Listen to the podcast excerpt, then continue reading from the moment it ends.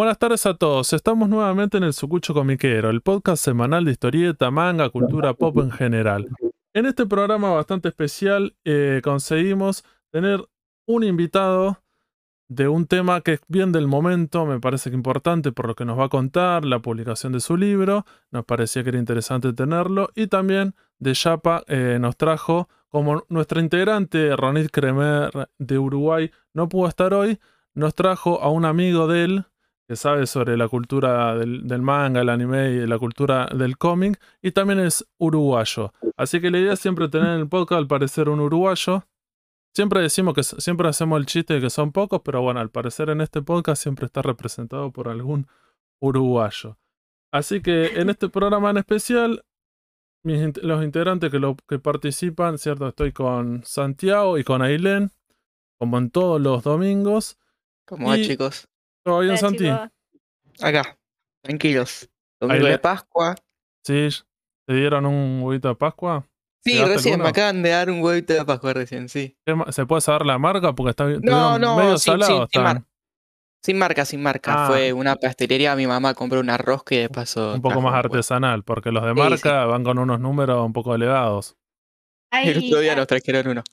Andaba un meme dando vueltas por, por las redes que decía que era más barato comprar un Fernet, que estaba un Fernet de una marca, la ah, primera marca, a mil mangos, que un huevo de Pascua, o a mil trescientos estaba. Bien, para arrancar con esto, entonces vamos a, vamos a saludar a los invitados. Estamos con Gustavo. ¿Qué tal? Buenas, buenas tardes, ¿cómo están? ¿Todo bien?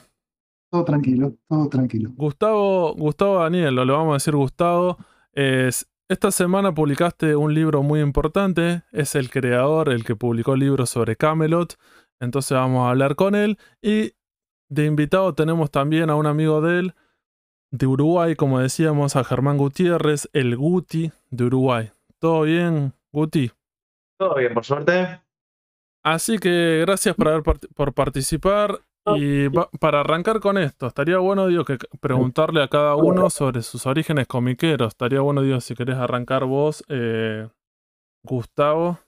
¿Cómo, ¿Cómo empezaste, cierto? ¿Cómo te metiste? Estaría bueno, digo, por lo general cuando hablamos con los invitados les preguntamos la edad, porque la edad tiene que ver con una cuestión generacional, como diciendo, depende de tu edad, es cuando te metiste en este mundo y cómo es que te metiste. Digo, si empezaste con la televisión, empezaste con la historieta, digo, ¿cómo es que te metiste?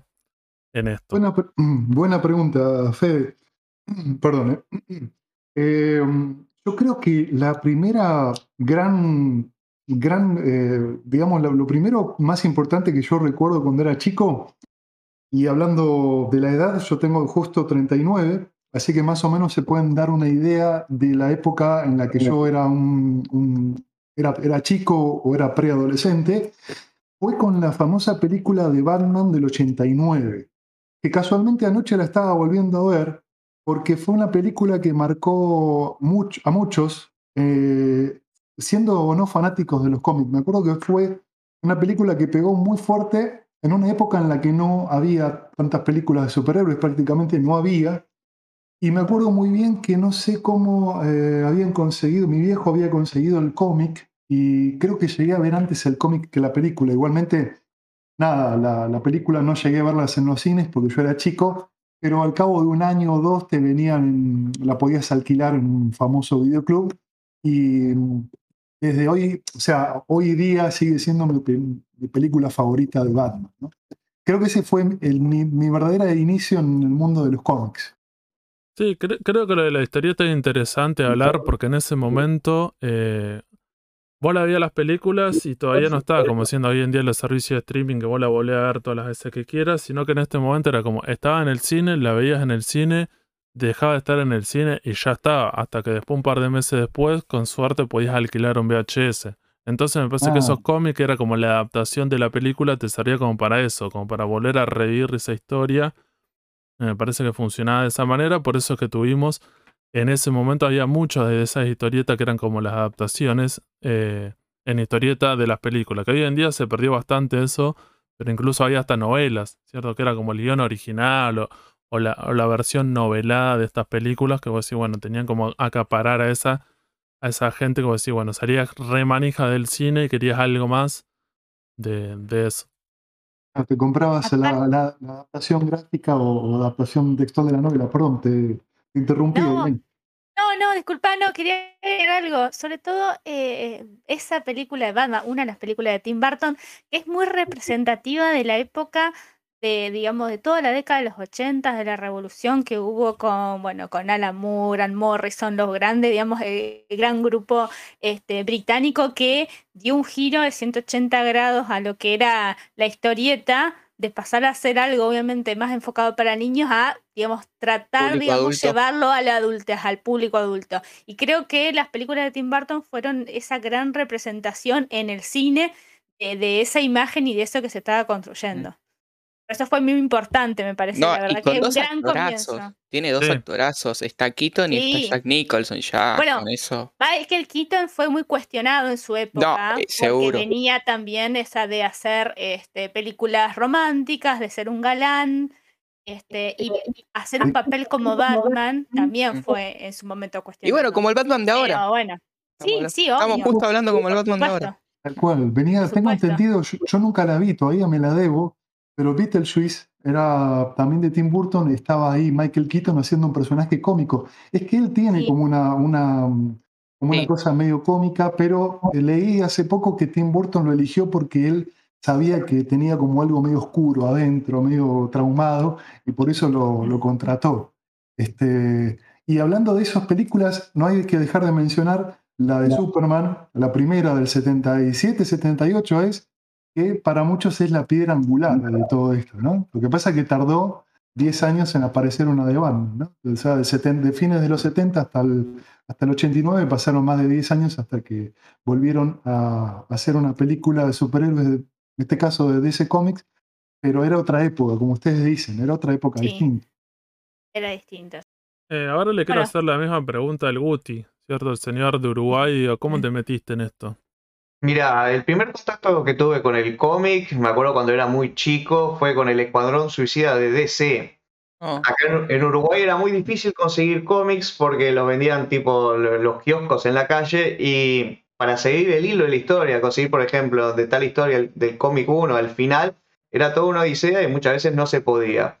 Y cuando era chico, uno se siente atraído principalmente por los dibujos y no, uno no tiene ni idea de lo que está viendo. Y me acuerdo que mi madre me los compró y los empecé a, y los empecé a leer y me gustó el Escuadrón Suicida por toda la temática de que era una serie de villanos controlados por el gobierno con un collar explosivo que, que era lo que los obligaba a obedecer y a hacer las misiones.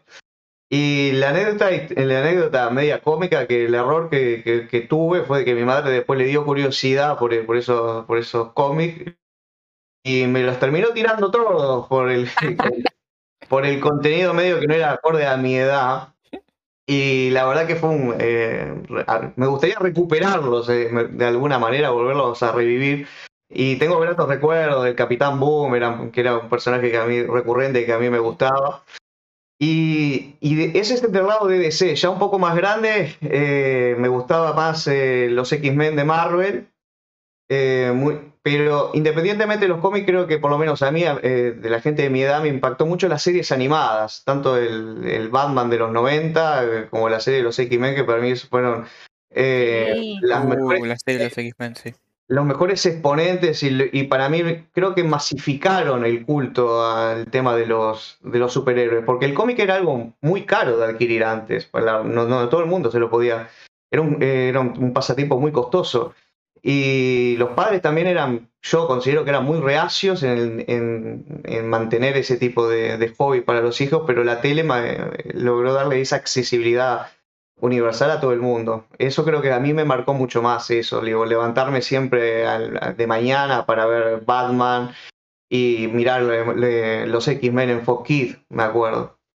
Sí, sí, los X-Men, después también estaba la serie de Spider-Man en los 90, esa también era un golazo, eh, esa era muy buena. Igual los X-Men, yo hasta el día de hoy estoy mirando los X-Men, eh, está en Disney Plus, Está la serie X-Men 92, mm. eh, que pronto, esperemos que más, más, más pronto que, que, que, espero que le falte poco, ¿no? Eh, van a estrenar, va a hacer una continuación de esa serie. va a ser X-Men 98. La serie de los X-Men terminó en el 98, va a ser una continuación de esa serie. Y está también Spider-Man. Eh, ¿Qué más hay? Está Gargoyle. Bueno, Gargoyle ya no pertenece tanto al mundo del cómic, pero es más o menos de esa época.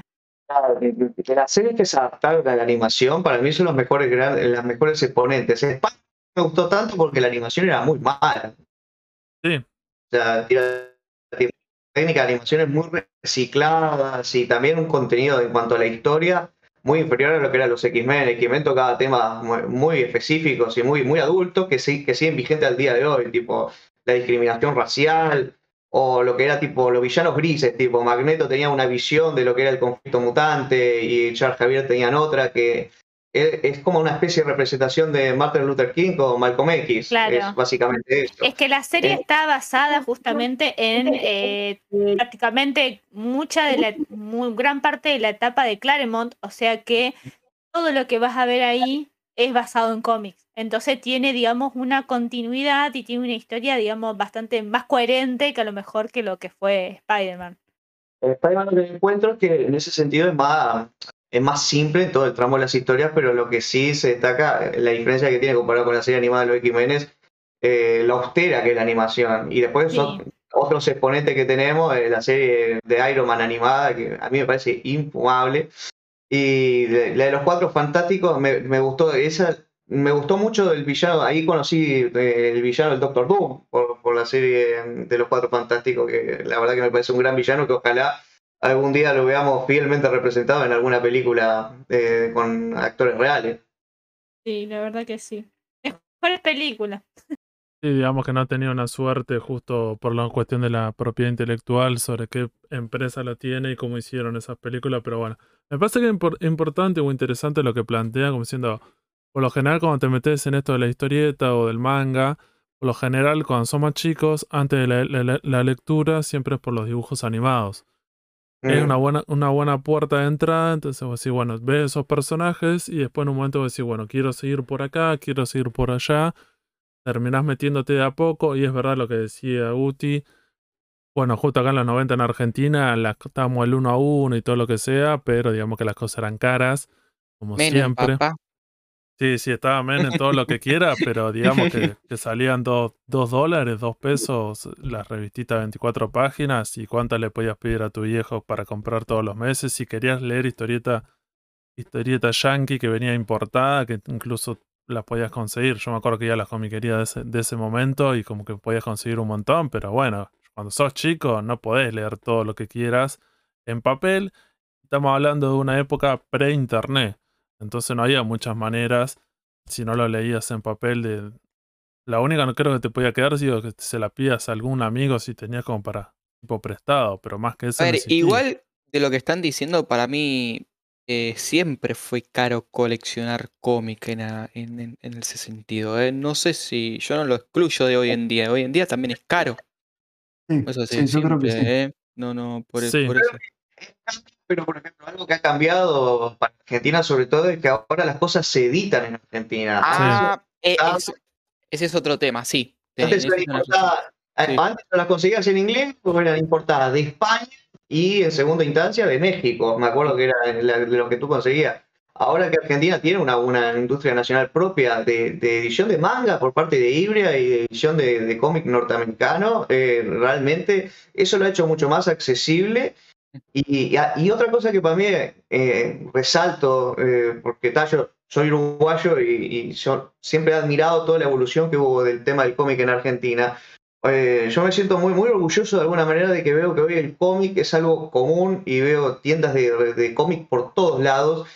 Y yo, yo iba a Argentina tipo de los 90 de que era chico porque tengo familia ahí, iba todos los años. Entonces poco a poco vi cómo la cosa empezó a, a crecer de algo de pequeños puestos chiquititos como era como fue Cameron en su momento el club del cómic a algo a un fenómeno masivo que es como por ejemplo con las cadenas que hay ahora de la revistería. Incluso antes concentraba todo eh, Buenos Aires ciudad era el único lugar donde concentraba comiquería y ahora creo que se ha extendido por toda la Argentina eso ha sido una transformación cultural muy importante para mí y muy dignificante para lo que fue eh, es el cómic que antes cuando era chico era algo no, no sé si mal visto, pero algo que realmente no, no, tenía el... Y eras medio raro. el respeto cultural que, debe, que debe tener. Para mí el, cómic es una expresión artística eh, muy respetable, que está a la par de cualquier novela literaria, o sea, tanto a nivel de historia como a nivel de arte del dibujo. Es algo que me parece que se ha ganado su lugar hoy en día. Sí, creo que, creo que en las últimas décadas vos decís, eh, hay un proceso que viene de los 80 al presente, que vos decís, eh, tenemos un montón de obras que vos decís realmente tienen esa calidad. Después habría que ver sobre los lugares que no son propios de comiquerías, las librerías, el lugar que le ponen, eh, cómo jerarquizan a, la historieta, porque por lo general de a poco empiezan a tener un poco más de lugar y un lugar un poco más importante. A mí me pasó, por ejemplo, hace un par de años en una, en una librería, la más importante de Bahía Blanca, donde siempre está súper marginal la, parte de la historieta y los últimos años incluso contrataron uno de los empleados que sabe sobre historieta y está como en esa parte y está como una parte bastante grande que es sobre historieta. Que vos decís, fíjate lo que cambió, por la, como decimos, la producción incluso que hay en Argentina de historieta, como diciendo, bueno, tienen mucho para llenar.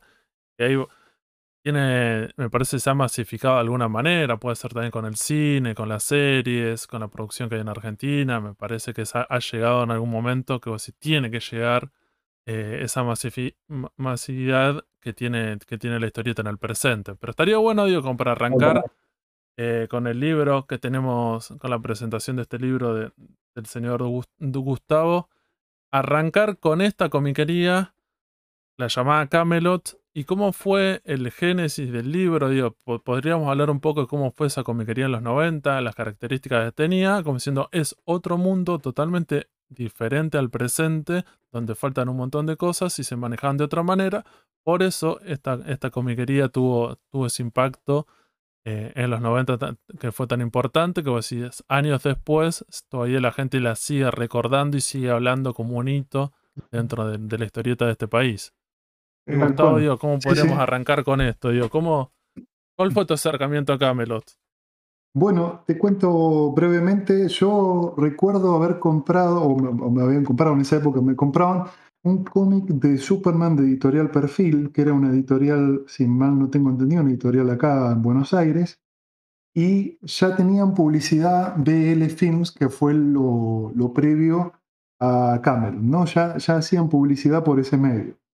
Entonces, resulta que yo siendo de provincia, digamos no viviendo en la capital federal, eh, mi familia cada, cada, fin de semana o cada tanto, eh, la salida del fin de semana consistía en ir al, centro porteño a ver una película al cine, cuando todavía los, no estaban estas cadenas de cine por todos lados. Hoy en día tengo un cine a cuatro cuadras. Pero en aquella época tenías que acercarte a Capital para ir a alguno de los clásicos cines porteños para ver una película. Y era un paso también medio obligado, no, obligado no, pero era una costumbre ir a comer a una pizzería. Ir a comer una pizza y bueno, pasar un rato y nada más, una salida de domingo. En esa salida de domingo es cuando eh, encuentro lo que era el, digamos, eh, cuando Camelot estaba comenzando. Digo que todavía no era Camelot porque estoy seguro de que todavía se llamaba BL, incluso estando en el local que todo el mundo ya identificó como Camelot, y todavía no era lo que se convirtió en lo que se convirtió después. Recuerdo que era un, local eh, que no tenía tanto material y, además como, como esta idea del showroom, ¿no? Tenía una especie de figura al tamaño natural de, el pingüino de la película Batman Returns, interpretado por Danny DeVito. Bueno, eso, eso es un vago recuerdo que tengo, pero ya después me acuerdo muy claramente que era Camelot Comics. Y vuelvo a recalcar esto, yo no era de, si bien soy porteño, nací en Capital, no vivía en Capital, entonces la única salida que tenía Capital era los un domingo a la noche y Camelot estaba abierto. Esa es la, creo que es la, gran diferencia, porque de haber, de haber estado por otro lado, en otro momento tal vez, y muy seguramente hubiera conocido alguna más, pero lo que conocía era solamente era Camelot. Entonces ahí viene mi encuentro con Camelot. Ya a mediados de los 90, yo estoy seguro, en el 96, seguro que ya lo conocía. Eso ya sería una característica que tenía Camelot, ¿cierto? Que queda como eso mítico, el tema de su horario tan flexible tan extenso. Me parece que tiene que ver también con eso. la, ubicación que tenía en Buenos Aires y bueno, el horario que manejaba. Y la mítica del dueño, más que nada. Sí. Tal cual, sí, sí, sí, tal cual. Que fue uno de los dueños. Otras comiquerías también, creo que de Buenos Aires que son importantes. Siempre el dueño y alguna personalidad se transforma como en un personaje, como diciendo, bueno, es la comiquería, pero también propio, dice como dice el Guti, este, este, este dueño que es bastante un personaje un personaje. Guti, ¿vos cómo fue tu acercamiento a, a Camelot? Mira, em, eh, yo tenía, mi familia tenía justo un apartamento por la calle Corrientes y Talcahuano, a, a, una cuadra o dos cuadras, me acuerdo de lo que, lo que era Camelot. Entonces, cuando era chiquito y que mi familia me llevaba, paseaba por Corrientes, entonces era inevitable que yo me, que no me topara con esa tienda. O sea, mi encuentro, mi encuentro con Camelo fue así, eh, fue casual porque tenía el apartamento cerca y, y, tal imposible no verlo. Y tenía, o sea, yo nunca conocí Belé Films, ya lo conocí Camelot en, ese, en el local de la Galería Polo. Y, lo primero que, cuando un niño veía eso, que voy a hacer hincapié en esto, que creo que fue lo que Camelot se, se, se diferenció de lo que era una comiquería. Eh, que me parece que, Camelo fue el que introdujo el tema de la importación o la venta de todas esas, figuras que no, que no eran juguetes, sino eran tipo más figuras coleccionables para ese, ese, ese género de, fantástico, como le, diría, como le decía Gerardo antes. Y uno miraba y veía esas figuras que no, no las veía ninguna juguetería común. Eh, o sea, eran importadas, me acuerdo, de Estados Unidos por el tema del Luna a entonces cualquier, cualquier niño y cualquier nerd de esa época quedaba eh, fanatizado por, no sé, como, como decía eh, Gustavo, una estatua de Chewbacca tamaño real, una figura de Spam, de Batman, que solamente Camelot eh, para la época tenía, era el, importador, era el que los conseguía. eso me parece que fue porque marcó tanto Camelot, porque fue pionero en algo que ahora es, es mucho más común. Después multiplicó en otras tiendas que lo imitaron, como me acuerdo que fue Neo Tokyo o, las que ahora existen como Robot Negro y un sinfín más. Sí. Es cierto. Sí, sí, es, verdad que tenía estas características. En esa época también fue, no sé, por ahí, no, no fue muy agradable la, década de los 90, la menemista, pero lo que tenía de positivo, digamos, entre comillas, es que justamente eh, el tema de la importación era mucho más accesible. Uno, digamos, ellos podían, digamos, eh, no había tantas barreras con el tema de la aduana, un montón de cuestiones, entonces se podía conseguir. Era raro o era novedoso para la época este tipo de negocios y que trajeran este tipo de cosas y que, este, eh, digamos, ocuparan un lugar en un mercado donde no estaba satisfecho, porque la gente que compraba a lo mejor estos muñecos se ven viajaban o gente que tenía algún acceso, pero era difícil para la gente que, vivía acá y que no era tan común viajar al exterior para comprar tipo de cosas en ese momento, ¿no? Sí, digamos que, fue un momento que tenía que ver con el uno a uno y la importación. Pensemos que no era solamente sobre historietes, sobre esta cultura, sino que era sobre cualquier cosa. En todos los rubros había un montón de cosas importadas, inundadísimos de, los, de las tiendas, del, ¿cómo se llamaban? Todo por 1.99, no sé, hay un montón de cosas. 1, 2 y 3 pesos. Todo por 2 pesos, creo que era. Eso todo por 2 pesos. todo por 2 pesos. Inundados en todo. cualquier cosa, en cualquier rubro que vos querías comprar, había cosas importantes. O si era otra cosa más, tenía que ver con eso. Bien, pero también estaría bueno entonces, eh, Gustavo, tuviste esa experiencia cuando eras chico, digo, volviste a Camelot, eh, ¿Te acordás, te, compraste algo? Algo que te voy a decir, bueno, ¿cuál fue el, eh, la otra impresión que tuviste? algo que te compraste que voy a decir que todavía lo, atesores o al menos que lo recuerdes.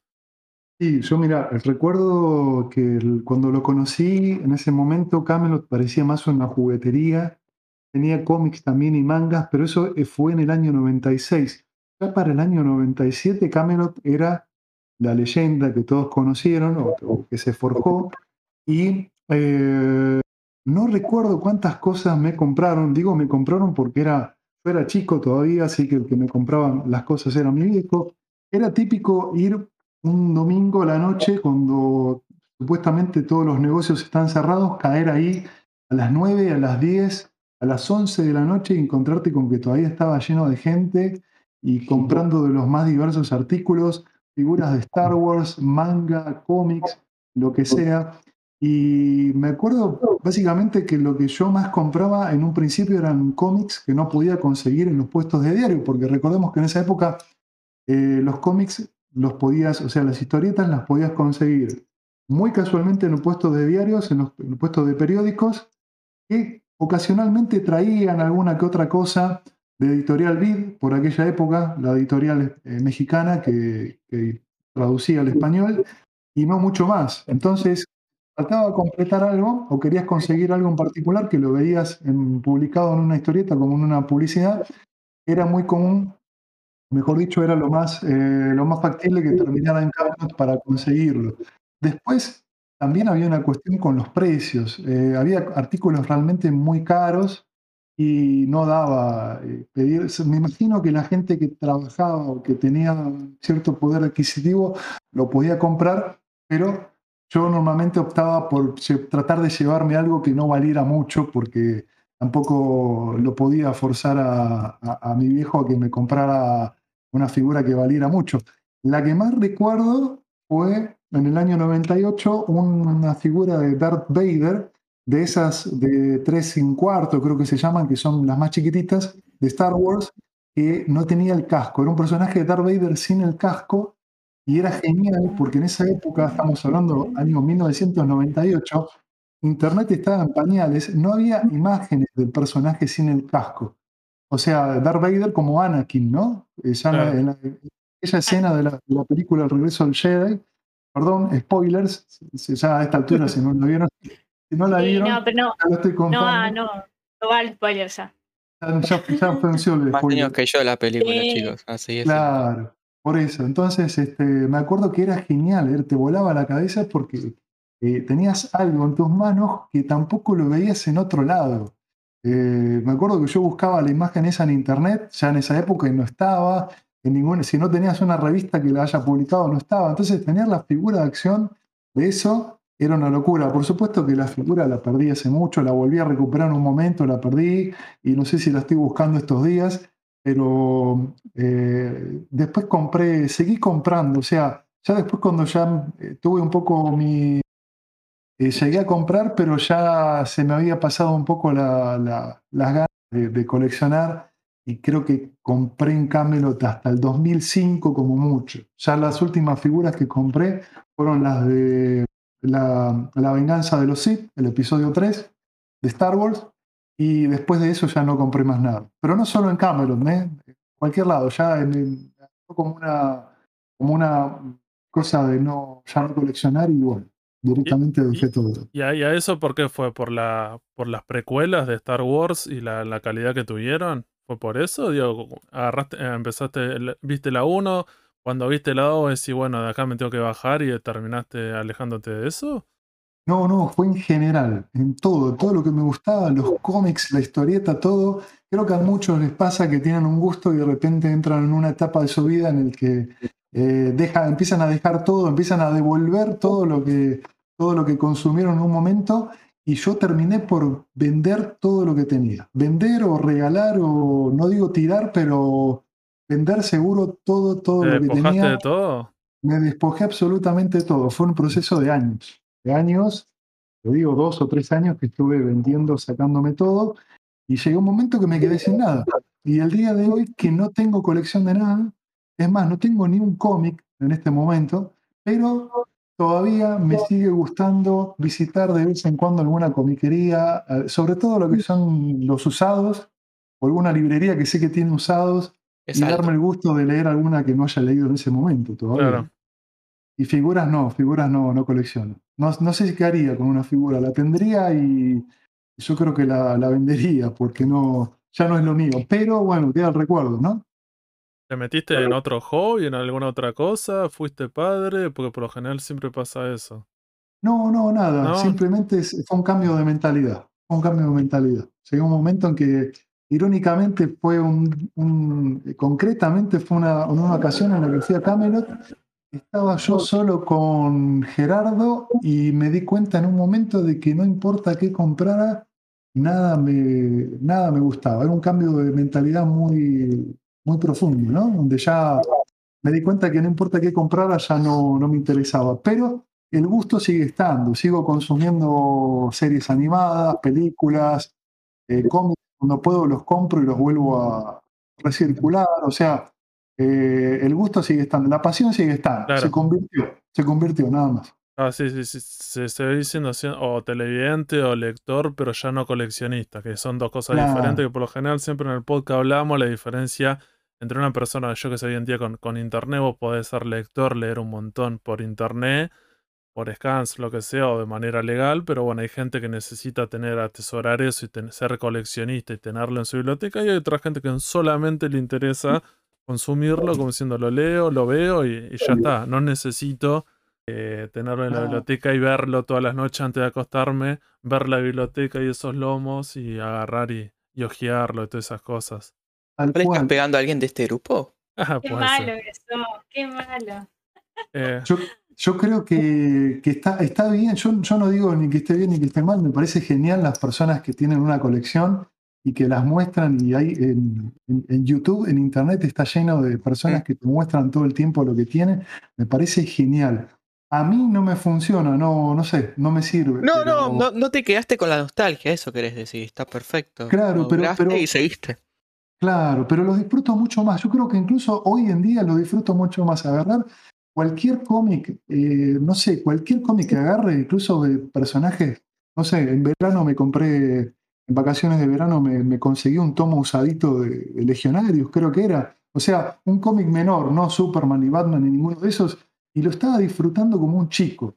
Llegar a esa instancia de disfrutarlo como un chico que recién está leyendo cómics y, deleitarte con cada dibujo y darle un tiempo también, porque el cómic tiene un tiempo.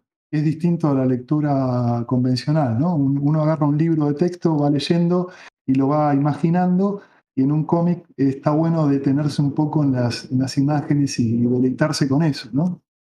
Sí, sí, sí. Hay mucha gente que lee también este, en formato digital, por ejemplo. Eh, y le resulta súper cómodo, qué sé yo. Yo tengo un problema, por ejemplo, yo por eso soy un poco más coleccionista. Me gusta leer, pero también me gusta tener un formato físico. A mí me cuesta mucho leerlo en formato digital porque me cansa mucho la vista, tiene cuestiones. Eh, sí, estás vieja, Elena. Ah, ya lo dijiste. Pero no, no, pero eh, mucha gente. No, eh, la pantalla, sí. Cuesta mucho el tema de la pantalla. Y le resulta, al contrario, le resulta más cómodo que tenerlo en físico. Eso es impresionante. Y grandes lectores. Grandes lectores que no tienen, tienen muy poco, o sea, tienen algún que otro, pero lo que más leen es en formato digital. Sí, yo creo que hay algo con, con lo físico que a mí me. O sea, yo crecí con leyendo de esa manera y como les decía, me, me fascina mucho más tener un cómic en la mano, aunque esté gastadito, viejo, usado, pero tenerlo, saber que lo tengo en la mano. Y el digital, bueno, sí, me cuesta un poco también. Pero es válido. También la gente que lo lee de esa manera me parece genial. Aprovecho... Ocupa menos lugar también. Sí. aprovecho la, la, misma pregunta del Guti, ¿cierto? ¿Fuiste alguna vez de, Uruguay a, a Camelot? ¿qué, ¿qué, te llevaste? ¿Qué te compraste? ¿Algo que decís que te quedó? ¿Que lo tenés hoy en día? No sé, me imagino que no fuiste como Gustavo, que vendiste todo, porque bueno, no hay tanta gente. Mira, sí, comparado con Gustavo, digamos que yo soy lo opuesto. Yo me abrazo a la nostalgia material. Eh, mira, con cambio era casi como un peregrinaje. Tipo, yo ahorraba el, dinero que me daban por mi fecha de cumpleaños, Reyes Magos, yo qué sé, Navidad, todo eso, para ir a, Buenos Aires y gastármelo en Camelo. Y, la, y yo tuve dos momentos particulares de fanatismo eh, que de, ahí fui orientando mi dinero de alguna manera, mi consumo. Primero tuve una etapa que era un enfermo mental por Star Wars, de las viejas películas, las originales, y particularmente gastaba todo mi dinero en Cameron en trading cards, en, esas cartas coleccionables que básicamente reproducían algún frame, alguna escena famosa de la película. Oh, mira. Y, y, y, yo prefería coleccionar eso antes de, los juguetes, que de repente era, era lo, más, lo más común. Y era lo que particularmente Camelot me ofrecía. Y tenía muchos muchos trading cards de, distintos tipos de variedad de series. Estaban de, las películas, estaban de los cómics, estaban de los vehículos. Em, después cuando, cuando empezaron con las precuelas, con la nueva etapa de, Star Wars, me pasó lo que mencionó Federico hace, hace poco, de que eh, la baja de calidad de, las precuelas me, me, mató el fanatismo. Y hoy la verdad que después de ver las nuevas películas que hizo Disney, la verdad que le tendría que pedir disculpas a George Lucas por como lo que había puteado anteriormente, porque la verdad que ahora es como que veo las precuelas y digo, pa, qué buenas que son comparado con las nuevas que hizo Disney. Es de Guatemala, de Guatemala a Guatepeor. Esto, yo, yo comparto totalmente lo que vos decís. ¿No se salva ninguna? Dicen ustedes. No. Es otra. No, no, no de las películas. De las películas sabemos que no, pero ponele, ¿las series tampoco? ah, la, serie que, que, hizo, por ejemplo, la de eh, ¿cómo es? Mandalorian, mm. la, que, la que logró rescatar el espíritu, el, espíritu de Star Wars. Claramente de acuerdo con, con vos, Guti. Pero lo que, lo que, no me da esperanza es que las series no van a poder resolver, es que las películas mataron a personajes esenciales de, de, de la historia de Star Wars. Mm.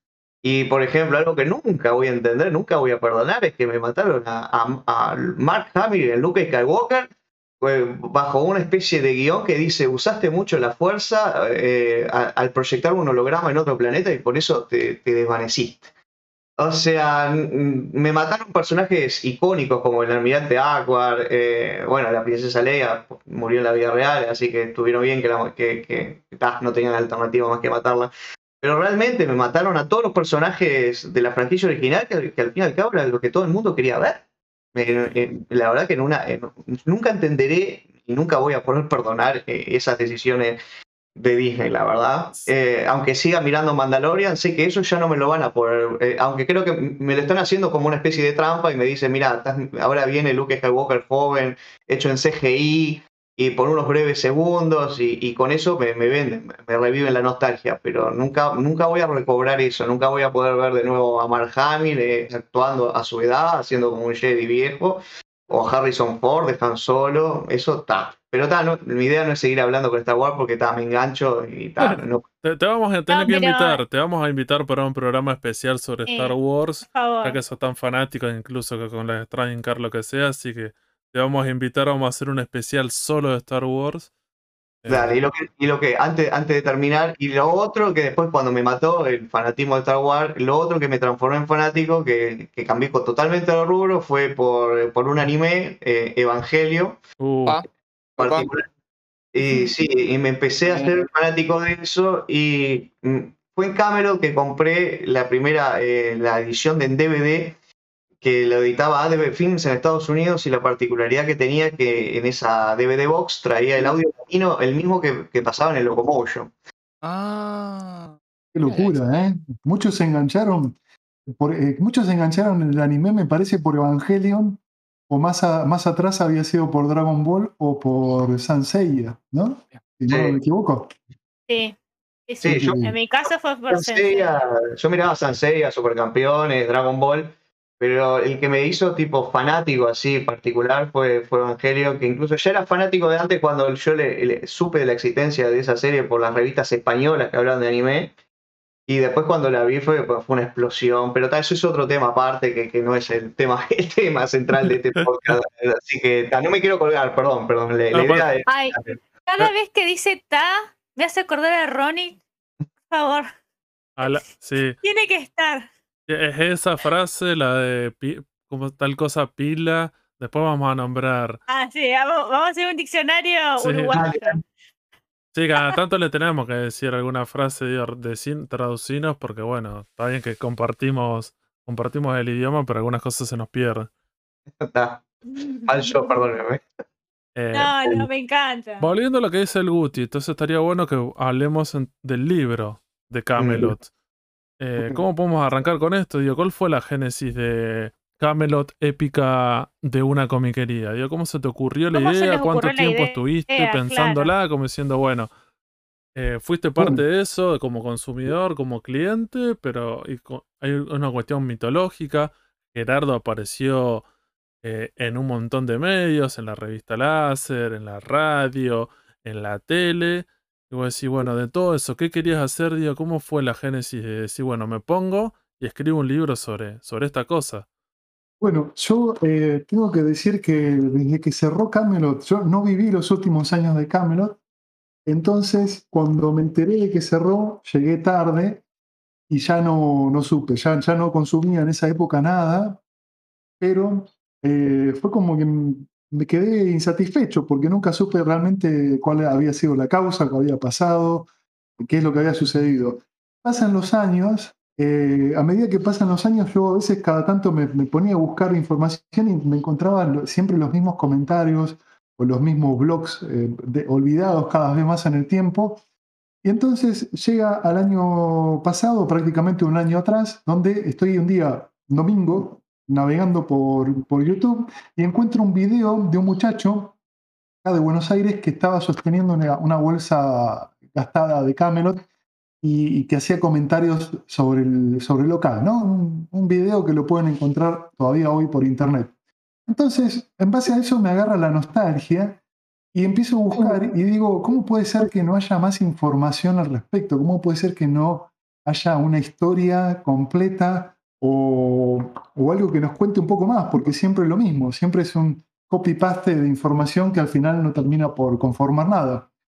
Y ahí en ese momento es que se me ocurre al principio crear un documental. ¿Por qué un documental? Bueno, porque me pareció una buena idea hacer algo como, como algo muy sencillo, ¿no? Como algo que uno lo pudiera subir a, YouTube. Y es ahí cuando creo una página, una falsa página, digamos, por Facebook, y cuando se pone en contacto conmigo acá eh, Guti, que es eh, que automáticamente se pone en contacto conmigo, no sé cómo me descubrió, pero este, ah, ya me recuerdo por qué. Porque yo les comenté a unos muchachos que tienen un podcast en Uruguay, del cual no recuerdo el nombre, discúlpenme, pero es este, Perdidos en el Éter. Ah, Perdidos, en el Éter, sí, sí. Perdidos en el Éter. y ahí lo ha nombrado Ronit. Claro, Perdidos en el Éter. Y, y automáticamente la cierro esa página porque me di cuenta de que no, por ese camino no iba y empecé a investigar empecé a buscar información, a copiar, a guardármelo. Acá Guti me empezó a enviar un montón de información que él tenía también. Eh, normalmente links a, sitios de internet donde se comentaba algo, donde se decía algo. Y es así como vamos formando una base de información que al final es la que resulta como base para el, para el libro. Le vuelvo a repetir, al principio no iba a ser un libro, iba a ser un documental, pero a medida que fue pasando el tiempo me di cuenta con el tema de la pandemia y otras cosas, otras cuestiones, de que iba a ser muy difícil poder lograrlo. Por lo menos no, a mí no me daba ni el tiempo ni los recursos para poder hacerlo.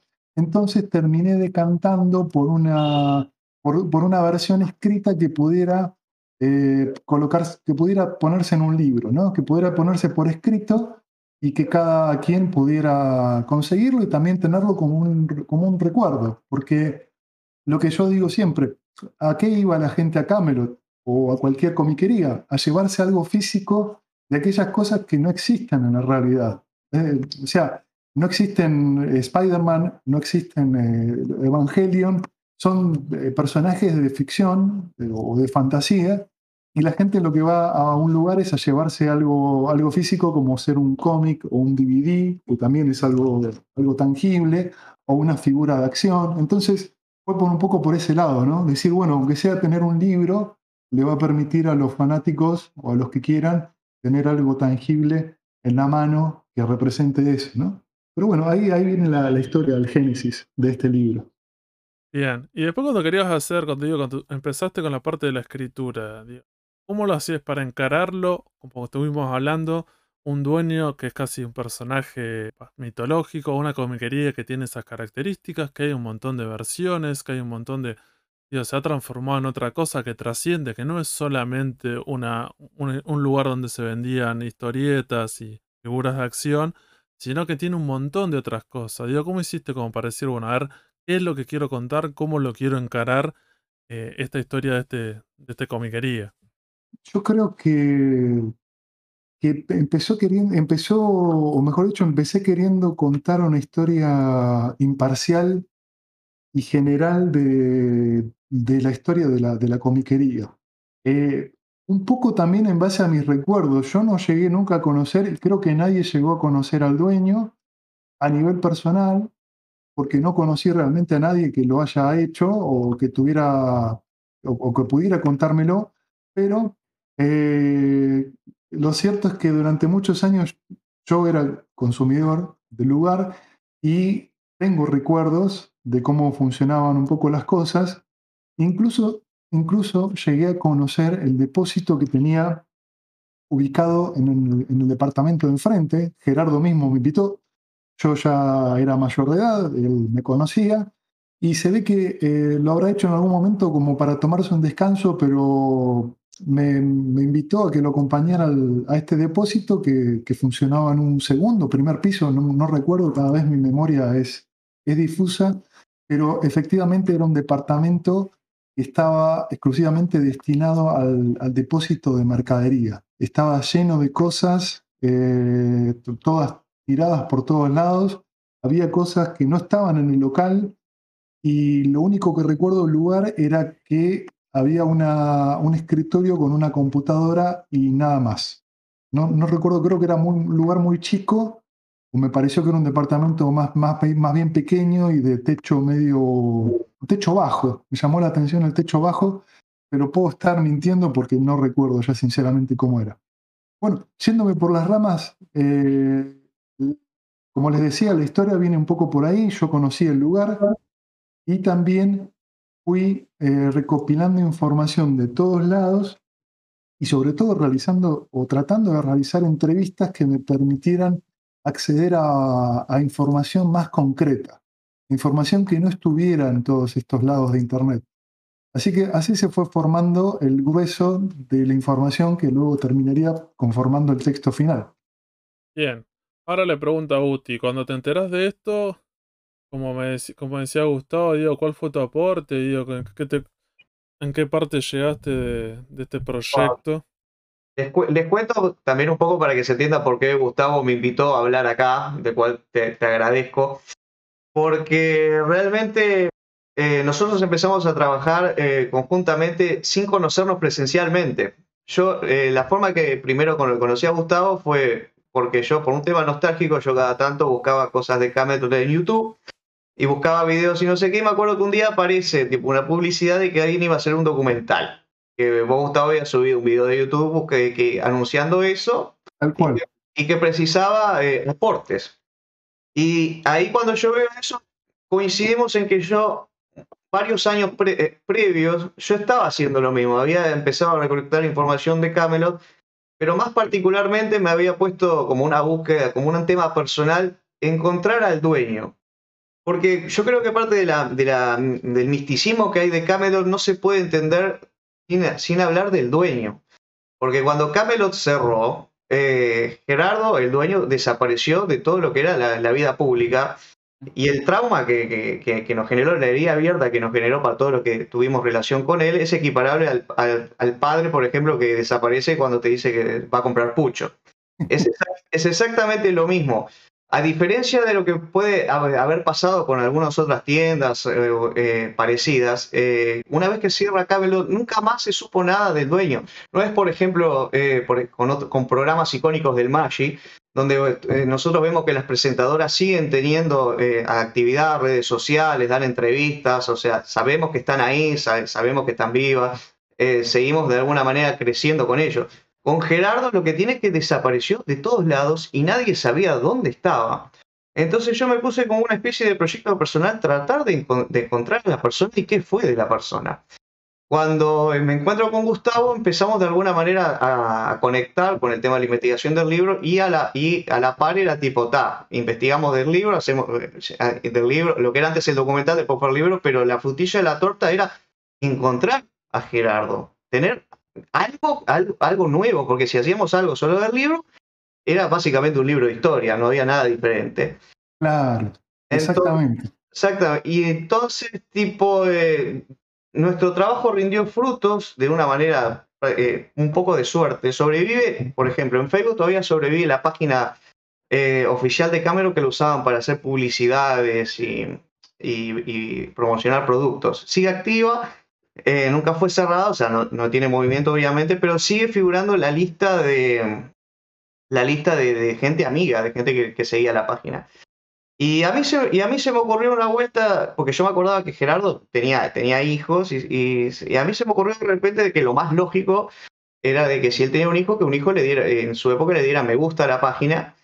Y de ahí empecé a buscar a la gente que tenía el mismo apellido del padre y dimos con, con, con un muchacho que, que, era Gerardo, versión chiquito, versión joven, con, con ese, esos pelos largos, medio, medio y dije, este es el hijo de Gerardo. De ahí, en, de ahí le mandamos un mensaje, Gustavo se encargó de hacer esa parte, le mandó un mensaje y de ahí, por medio de la familia de Gerardo, llegamos a tener contacto con Gerardo. Y eso también le agrega más misticismo a la cosa, porque nunca tuvimos realmente una charla presencial con él. Yo, eh, o sea, yo no descarto que en un futuro lo volvamos a intentar, porque yo creo que mm, toda la gente argentina y toda la gente que, conoció a Gerardo, independientemente de las luces y las sombras, eh, nos debemos, él debe también dar, no, una explicación, pero de alguna manera decirnos cómo está, qué es de la vida de él, y realmente debería ser reconocido por todo lo que aportó al mundo, al mundo freak, al mundo nerd, al género fantástico, como, que, como él decía. Porque haciéndole, haciendo el trabajo de investigación eh, junto con Gustavo, eh, yo particularmente lo que no puedo evitar apreciar, cómo fue pionero, cómo él impulsó todo lo que eran las revistas de, anime, la Láser, la Ran, eh, la Nuke, todas esas. Cameron invertía guitas en publicidad, guita por todos lados. Y si ustedes tienen la oportunidad de, entrar a, las páginas estas que reviven páginas muertas ya como la Wayback Machine y entran a la página de, Cameron, de lo que era ese momento, Cameron contribuía mucho a divulgar y, fomentar eventos de, otakus, e, eventos de, fanáticos de DC, de tratar de difundir todo lo que era la cultura de, películas de ciencia ficción. Incluso tenía editoriales dentro de su propia página, eh, que me parece que era algo muy particular, muy, muy, propio de la visión que tenía Gerardo empresarial. Para mí Gerardo estuvo, eh, tuvo, muy, tuvo una visión muy avanzada eh, para la época, evolucionó muy rápido y, y cuando cambiaron las coyunturas económicas con los nuevos gobiernos y, a la parte creo que nunca se pudo adaptar.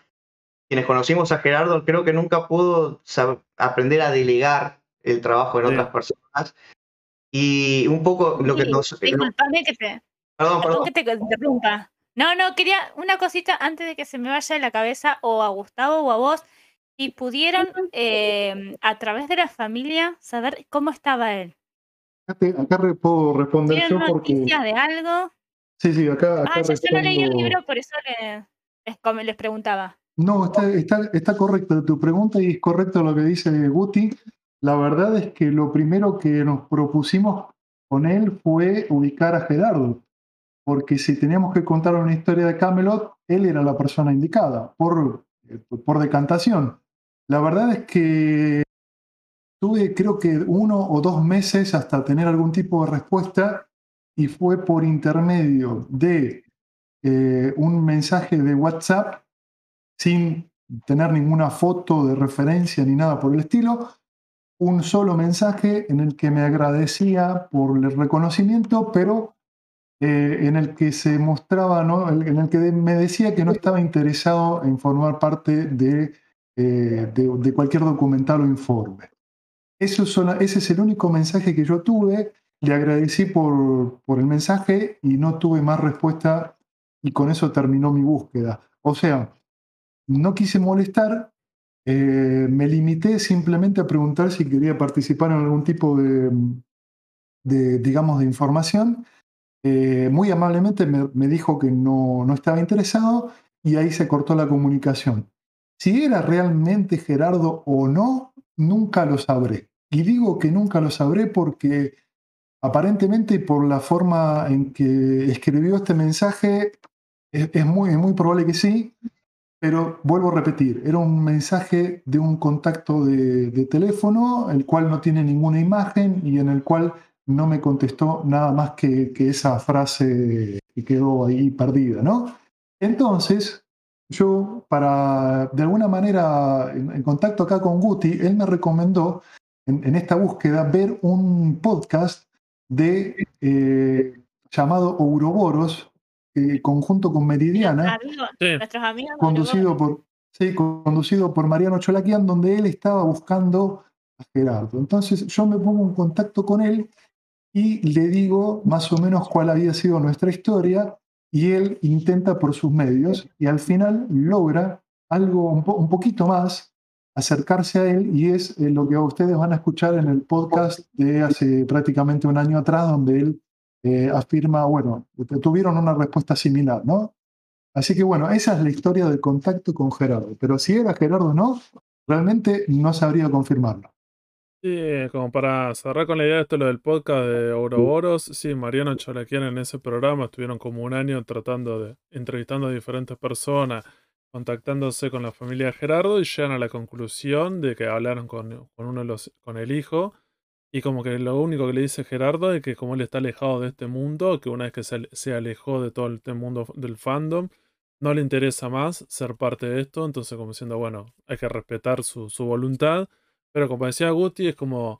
Usted es una persona que cuando él trabajó y estuvo metido, estuvo muy metido en este mundo, porque con el tema de su comiquería y la difusión que hizo en eventos, en programas de televisión, radio, revistas de información, era una persona que estaba muy presente. Entonces también es como que te choca, como diciendo, bueno, estar súper metido acá y ser una figura relevante, desaparecer. Pero bueno. Bueno, pero acá es el tema económico que, que tiene Gerardo y yo creo que va más por esa mano que no se quiere mostrar en público por las deudas que supuestamente tiene.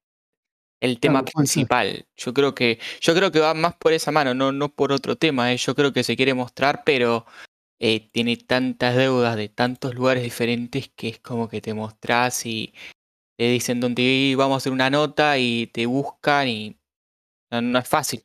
Sí, creo que. Pero me parece me parece Santi que digamos si vos tenés una deuda con una persona mm. eh, pero acá no es una deuda acá acá no es una deuda Elen, son muchas deudas eh pero lo citás, bueno, pero lo judicializás y lo citás, tienen un domicilio. No es tan fácil a veces. Gustavo lo, lo, localizó a través del hijo, o Mariano lo han localizado a través de familiares, este, en juicio. No, a ver, no desaparece. La gente, digamos, si quiere desaparecer, yo creo que, digamos, con el tema de, por ejemplo, el tema, está bien, eh, el tema de, lo económico, ¿no? Pero si quisieran ir a cobrarles o quisieran, y lo judicializarían y de alguna manera lo notificarían. Mm. Te puede iniciar un juicio tranquilamente, digamos, sin la presencia de, si está notificado a la otra parte y bueno, este, te tomarán las medidas legales que correspondan, digamos, eh, de, por ese lado. Pero yo creo que me parece que tiene que ver más con algo algo personal de él.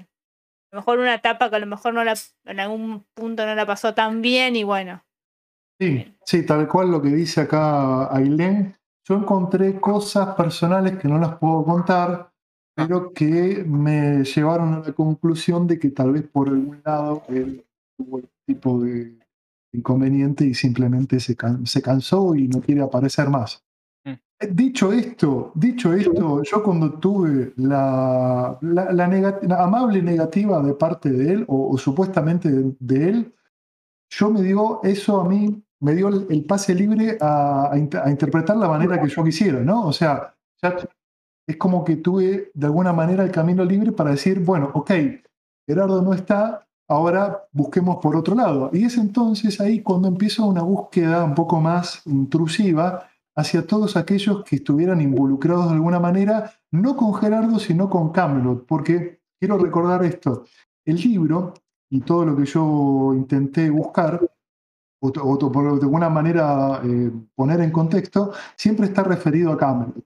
Si hablo de Gerardo, lo hago en tanto y en cuanto tenga relación con Camelot, con la comiquería, pero no hay nada personal sobre Gerardo, ni tampoco me parece ni, correcto ni, digamos, de parte mía meterme en eso. Pero este, no hay que olvidar que Camelot era Gerardo y Gerardo era Camelot. Entonces, sí, hay cosas que van a encontrar. del libro que yo es lo que veo que mucha gente también lo compró por el tema que yo pensé y tal vez muchos pensaron que ibas a decir algo, cosas, anécdotas de ese Gerardo eh, que, tal vez dicen que tenía un chumbo eh, siempre cuando te atendía o dicen que siempre estaba con, cocaína, entonces yo creo que va por ese lado el tema del morbo de la gente, no sé si se entiende. Sí, sí, tal cual. por eso, ¿viste? es parte de esa construcción de, de Camelot, de esta cuestión mítica y, de este personaje, como hablábamos al principio, de que hay como un montón de cosas, como diciendo, bueno, que te. Transgenizaron las historias, es así. Sí, sí. Yo creo, ¿viste? Pero. Ah, excepto que vos tengas algo, excepto que vos sepas historias que no puedes contar eh, en ese sentido, bueno. Sí, yo tengo, pero son historias que tal vez no lo, no son eh, relativas a él, son más a familiares. Ah. No, no estoy seguro. La verdad que no tengo mucho confirmado. Eso fue en una primera instancia, porque al principio lo que, querimos, lo que quisimos hacer con Guti fue encontrar a Gerardo. Cuando tuvimos esta respuesta, o esta, esta negativa, eh, yo ahí automáticamente paso a una segunda etapa que es, ok, vamos a escribir sobre Camelot, voy a buscar información sobre Camelot y todos los que tienen algún tipo de, de historia para contarme. Y es entonces cuando dejo lo que es todo lo que está en Internet, que se puede encontrar en antiguos eh, blogs, en páginas web, en, notas periodísticas también. Y es entonces cuando agarro y empiezo a contactar con, con gente que encuentro principalmente por Facebook. Porque Camelot es de una época en la que justo Facebook estaba como en, auge. Más o menos cuando Camelot cerró, es la época en la que, en la que Facebook estaba, digamos, en alza. Entonces, eh, es ahí cuando empiezo a mandar mensajes a cuanta persona haya hecho un comentario eh, en cualquier posteo. Y ahí es cuando encuentro gente que había trabajado para él, gente que había sido su proveedor, gente que de alguna manera estaba vinculada o no a, lo que era Camelot o, simplemente como clientes.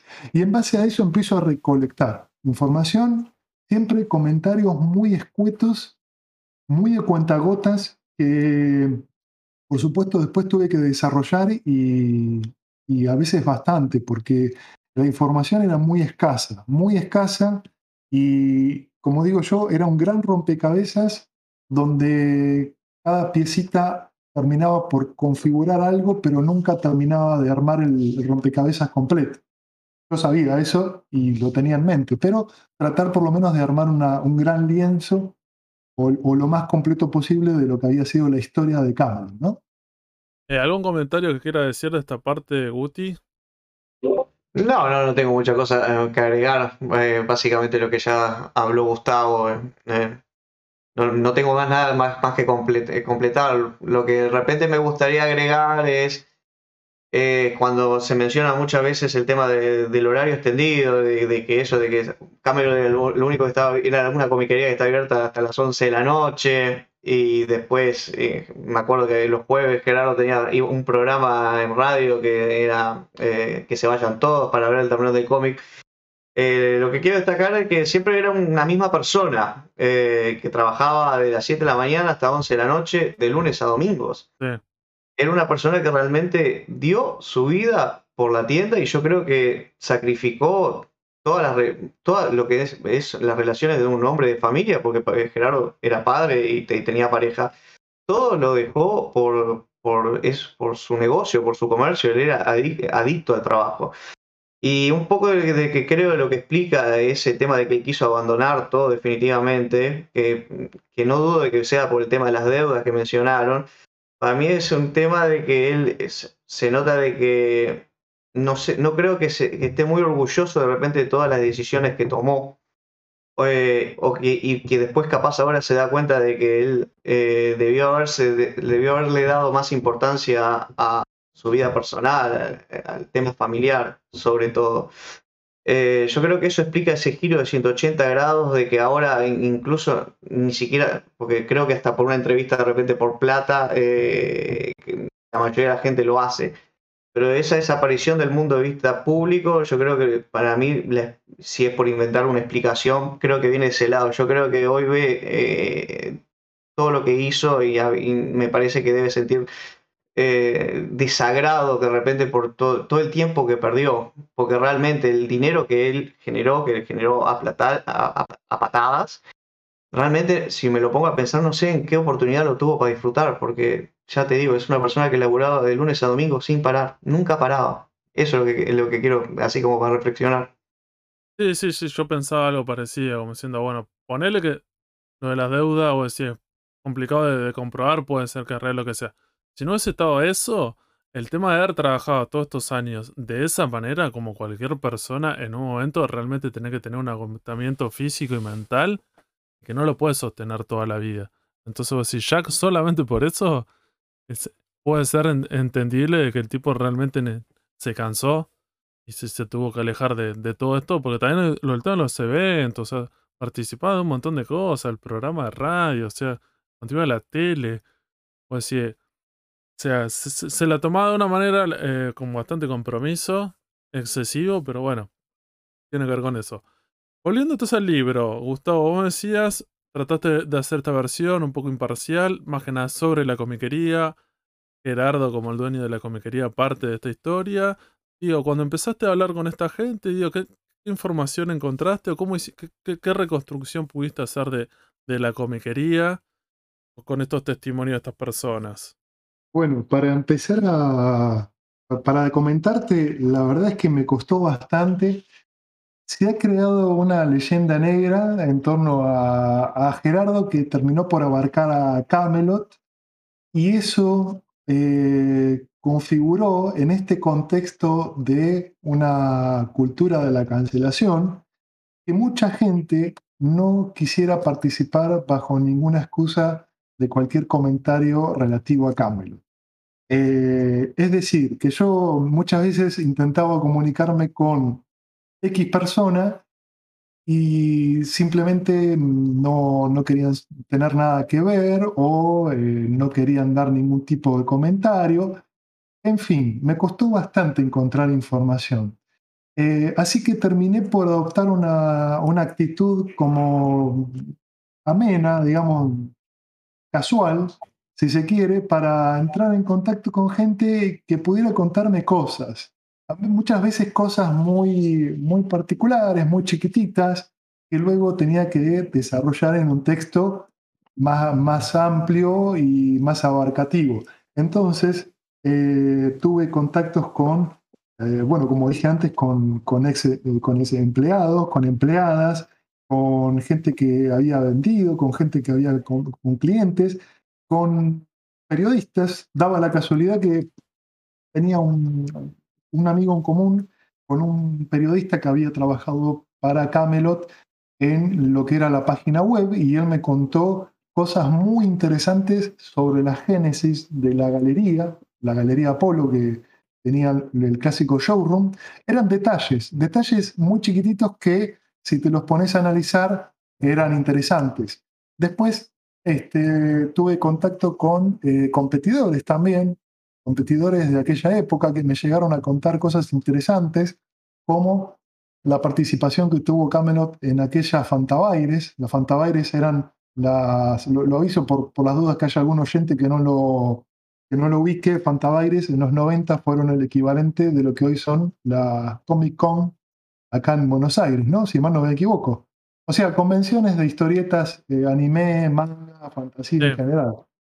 Y y en base a eso fui construyendo un, relato que siempre está basado en, comentarios que de alguna u otra manera nunca se pueden comprobar del todo. Y acá es donde está lo interesante, porque es una leyenda, es la leyenda de Camelot y una leyenda está, eh, digamos, creada a partir de de elementos que uno nunca sabe hasta qué punto son ciertos, como la misma leyenda del rey Arturo, ¿no? ¿Habrá existido? Nunca lo sabremos, pero ahí está. Este, y bueno, eso, eso, eso es básicamente la forma en que yo fui adquiriendo información.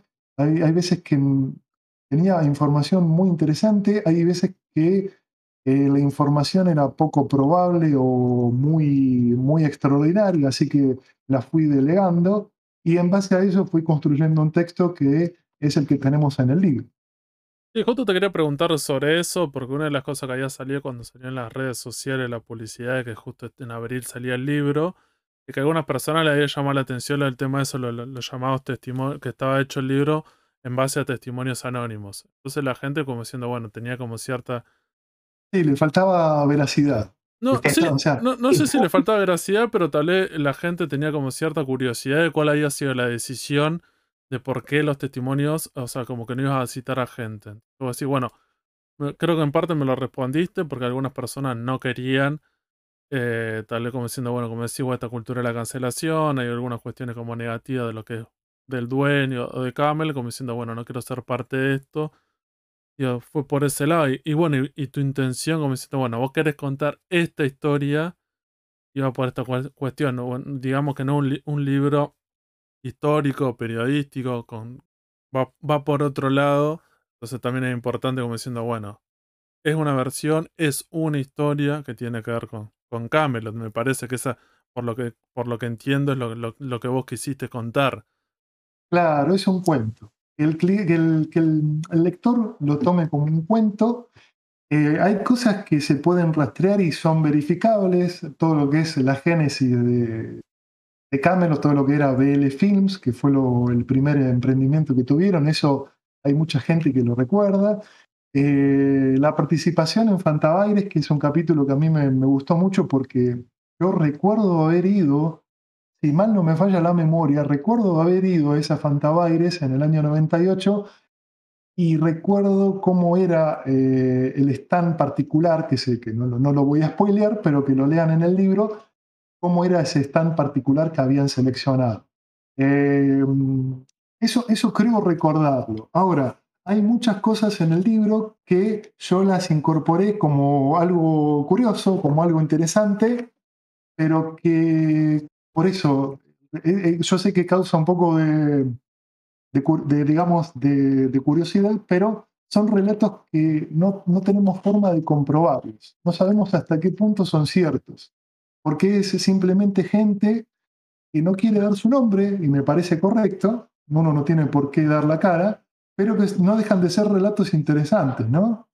Como por ejemplo este, casos donde tal vez existió la posibilidad de tener franquicias o este, relatos eh, de, propiamente de lo que era el, trato con, los empleados o con los, incluso con las librerías vecinas, porque Camelot, recordemos, está ubicado en un lugar céntrico y en un momento no era el único que vendía. Bastaba con hacer un par de pasos para encontrarse con librerías de saldo donde tal vez podías encontrar también material. Bueno, todo eso está contado en el libro y son anécdotas que a mí me resultaron interesantes y, que agregan algo de color a todo este relato, ¿no? Pero bueno, eso es básicamente la, historia. ¿Te quedó alguna anécdota que la dejaste afuera, digo, por algún motivo en particular, porque te pareció que era muy fantasiosa, porque vos como diciendo, bueno, no me parece que va con el tono del libro? Sí, hay una buena y una mala. Voy a empezar por la mala.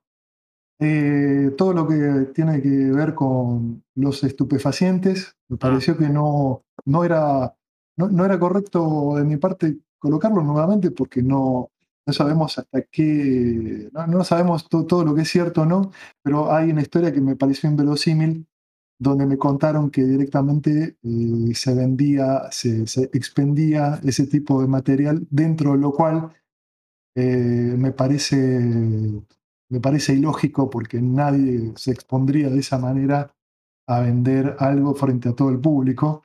No sé hasta qué punto, ¿no? Y una buena anécdota que me olvidé de colocar en el libro, lamentablemente. ¿Se viene para la parte 2 o por una, por una reedición? No, no, no, no, yo creo que no la voy a, ya no, no creo que haya una segunda parte, pero es una, anécdota que me contó uno, no recuerdo si fue uno de los muchachos que crearon el fanzine de la de RAN, Robot Argentino Nippon. No sé si fue uno de ellos o alguien relacionado a ellos que me contaron que se quedaban cuando existía BL Films, eh, es decir, el puesto de diarios, se quedaban hasta las 3 de la mañana para esperar la llegada del manga, del último manga que ellos estaban buscando. Me pareció muy, muy lindo esa anécdota porque estamos hablando de otra época, hace muy seguramente los 80, y verdaderos fanáticos, porque quedarse hasta, hasta una hora de la madrugada, independientemente de lo que estuvieran haciendo, esperando el momento que llegara material para, para llevárselo, es un fanatismo eh, hermoso, ¿no? Pero bueno, nada, son comentarios que se me quedaron en el tintero y que tal vez en algún momento se puedan contar por ahí.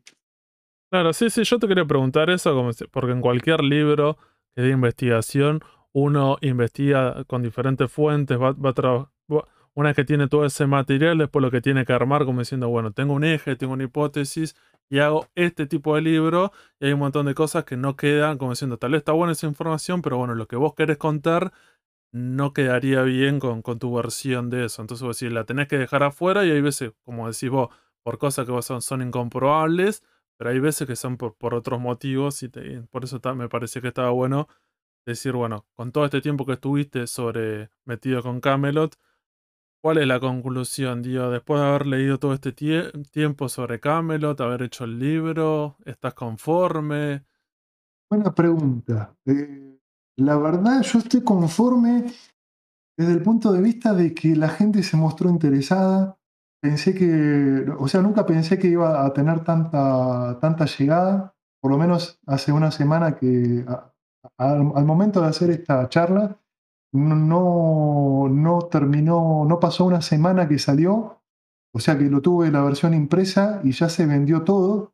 Creo que a mí, a mí me quedan particularmente dos o tres que los tengo reservados para, para amistades, pero los que se venden en, los sitios eh, aprobados, ¿no? O sea, los, sitios donde los dejé, este, seguramente lo, lo terminarán de, de vender esta semana.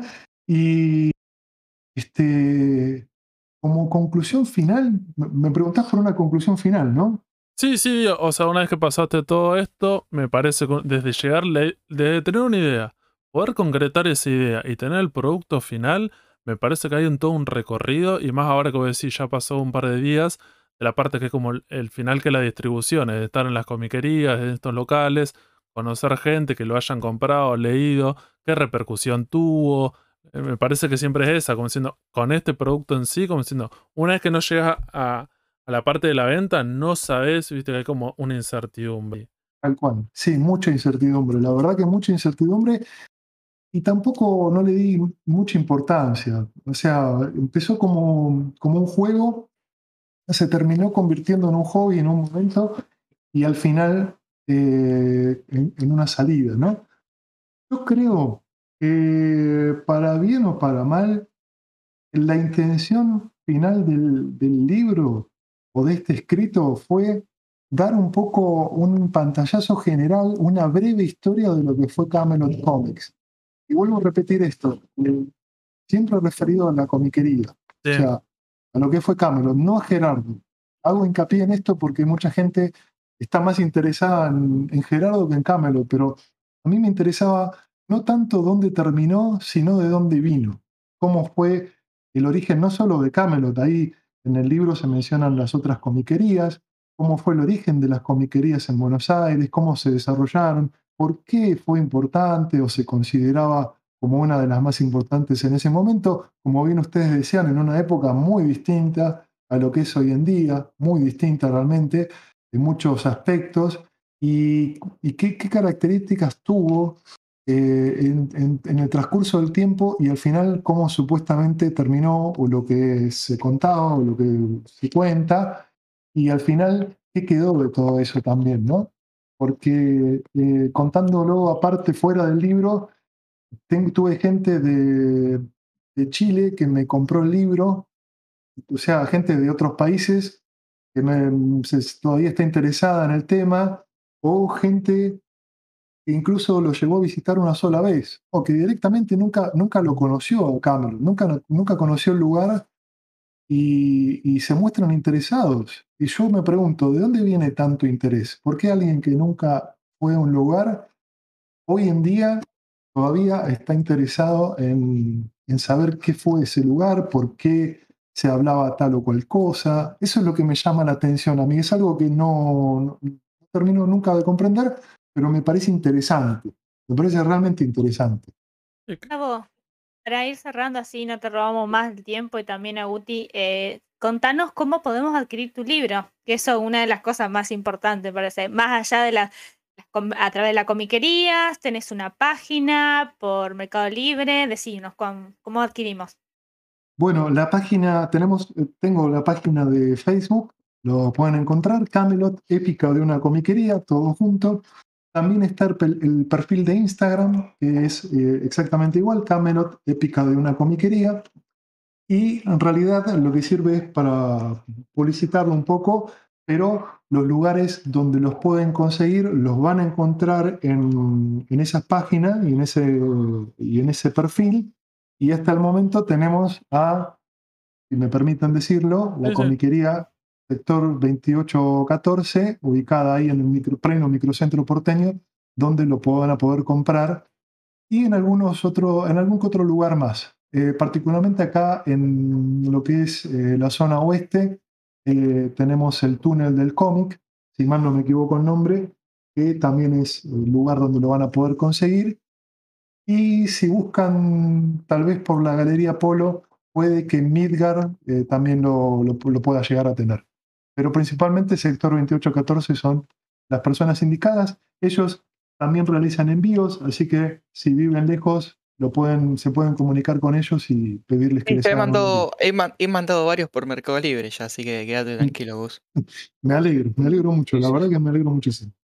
Eh, con el tema del libro, que tenés pensado hacer una presentación del libro, como ahora, ahora que terminamos con la cuarentena, está un poco más flexibilizado, que hay presentaciones de libro o participar en alguna convención con, un stand, con, una, alguna charla, presentación? Digo, ¿lo tenés pensado? ¿Te interesa? La verdad que puede ser que haya una presentación de un libro, me lo han propuesto. Eh, puede ser que, hagamos algo. Y respecto a los stands, mm, sinceramente no sabría decirte. Yo creo que va a ser más, eh, va a ser más eh, por, por terceros, que lo van a ver lo van a ver publicado, pero no, no por mí. Prefiero que sea de esa manera y, que la gente lo conozca más a través de, otras comiquerías, que es la, forma ideal, ¿no? Claro. No sé si Guti tenés algo más para, alguna cosa como para cerrar, para decir. Se perdió. Ahora sí que tenía el micrófono silenciado. Ahí está. A mí me gustaría, si es por tirar una idea al área, me gustaría, después voy a hablar con Gustavo a ver si podemos hacer una presentación del libro en lo que era el viejo local de Camelot que está abandonado ahí, todo lleno de pintarrajeado. Para mí sería un, lindo homenaje. Eh, ya que estamos cerrando, le quiero dar las gracias a ustedes, también por el podcast que hacen. Eh, a Gustavo por, por haberme invitado, siendo que él es el autor del libro, eh, te, doy las gracias a ti le digo que a, ustedes, al Sucuyo Comiquero, se, se ganaron conmigo un oyente, porque la verdad que yo no los conocía, así que los voy a empezar a seguir. Y para mí, el, haber enganchado con toda esta investigación, no, solamente me hizo contribuir a ese imaginario colectivo que fue Camelo, sino también me hizo ganarme un amigo también del otro lado del Río de la Plata, con los mismos gustos, con, con la misma pasión que tenemos por esa tienda. Así que Gustavo, aprovecho este medio y te vuelvo a dar las gracias a vos por todo lo, que has hecho. Eh, la verdad que te doy, te felicito por el libro que, lograste finalmente publicar, porque ustedes no saben, pero la verdad que la pasó en algunos momentos, la pasó negra y quiso bajar los brazos y, tirar toda la mierda. Pero lo lograste, Gustavo, y todo se salió bien al final, ¿eh? La verdad que felicitaciones para vos. Bueno, gracias, gracias a, acá, gracias Germán, la verdad que siempre lo digo, él fue el, alma de, un poco de esto, esto, fue el que me, el que me hinchaba para que continuara con momentos donde no veía la, no, veía, digamos, la salida. Él me decía que tenía que continuar porque tenía que haber una historia de cambio. Eh, y también gracias a Santiago, acá a Elena y a Federico por, por la invitación. Y pues cuenten conmigo también para lo que necesiten. Y por supuesto que se han ganado un oyente porque ya estuve escuchando algún que otro programa de ustedes y son hacen un trabajo muy interesante. muchas gracias, muchas gracias Gustavo, Guti, la verdad que eh, eh, le agradecemos muchísimo y gracias a ustedes realmente porque eh, la verdad que yo tenía, venía con otra idea sin conocer el libro, más allá de eso venía con otra idea de que cómo, de a dónde podía apuntar y la verdad me sorprendió gratamente, gratamente porque es, es más que nada también este, también le pusieron experiencias y vivencias propias de ustedes, digamos, de lo que ustedes sintieron, vivieron, cómo conocieron Camelot, eso está, y eso está buenísimo. Eso siempre se agradece. Bueno, me alegro, me alegro que, que, te interese y Este, espero que les interese también al, público que tal vez todavía no lo tiene, que es una historia. Es una historia de una comiquería que muchos los conocieron, los que no lo pudieron conocer, tendrán, aunque sea un, pantallazo general, una breve historia de lo que fue esta comiquería eh, en Buenos Aires. Nada más. Muchísimas gracias Gustavo Guti por haber participado en el Sucucho Comiquero y nos despedimos gente, gracias por habernos escuchado, nos vemos la semana que viene, saludos.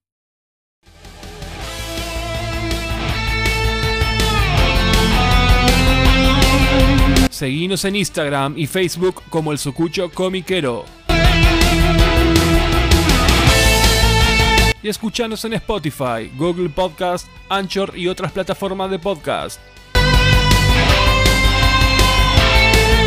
El Sucucho Comiquero.